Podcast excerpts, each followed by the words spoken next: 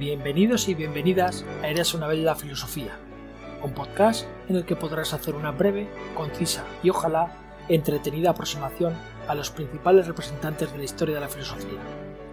Mi nombre es Javier Jiménez y me encontrarás en las redes sociales como anarcodocente.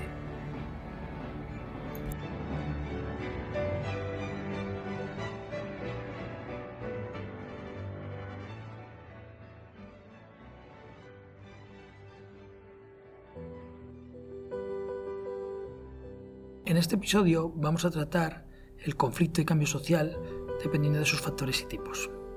En origen, la sociología científica se presentó como una teoría funcional orgánica de la sociedad. A lo largo de los años se han podido dar tres variantes reseñables en cuanto a dicha funcionalidad orgánica. La primera es el funcionalismo absoluto, promulgada por Comte o Spence. La segunda es la sociología del consenso de Malinowski.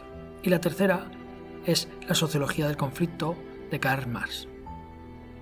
El funcionalismo absoluto asume la realidad del cambio social como consecuencia de un cambio cultural, en el caso de Comte, o como consecuencia de una evolución biológica en el caso de Spence. El cambio social sería el resultado de la lucha por la supervivencia, con lo que la estabilidad social y el status quo a la larga están siempre garantizados. Malinowski, con la sociología del consenso, plantea que tanto el hecho de que la sociedad posee un fin común como estructuras múltiples diferenciadas llevan a la creación de nuevas estructuras enfocadas a un nuevo fin común, siempre bajo aspectos de acuerdo entre los agentes sociales, ya sean individuos o grupos.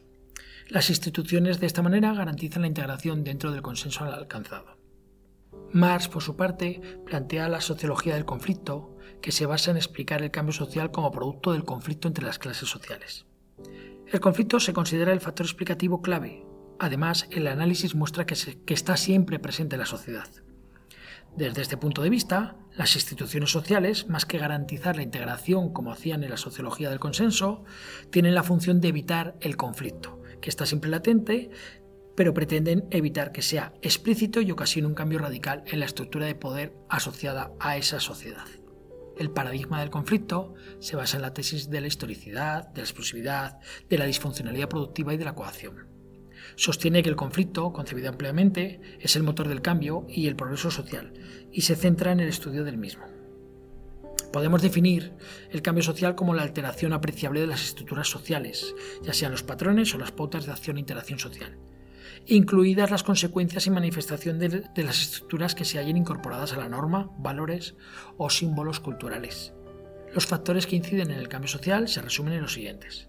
Las decisiones de los individuos, los cambios y decisiones estructurales, las influencias externas a la sociedad, la influencia de individuos preeminentes, la coincidencia en un momento de varios factores, los casos fortuitos, las manifestaciones de un propósito común y los problemas internacionales e intergeneracionales. Según distintos criterios, hablamos de cambios sociales exógenos o endógenos, según tengan un origen interior o exterior a la sociedad concreta, graduales o revolucionarios según su ritmo, fortuitos, casualmente determinados o liberados según la naturaleza de la causa, o destructores o creadores según sus consecuencias. Y hasta aquí el tercer episodio de Eras una vez la filosofía. Espero haber resultado de utilidad y nos vemos o escuchamos en el siguiente episodio. Mi nombre es Javier Jiménez y podéis encontrarme en las redes como Docente.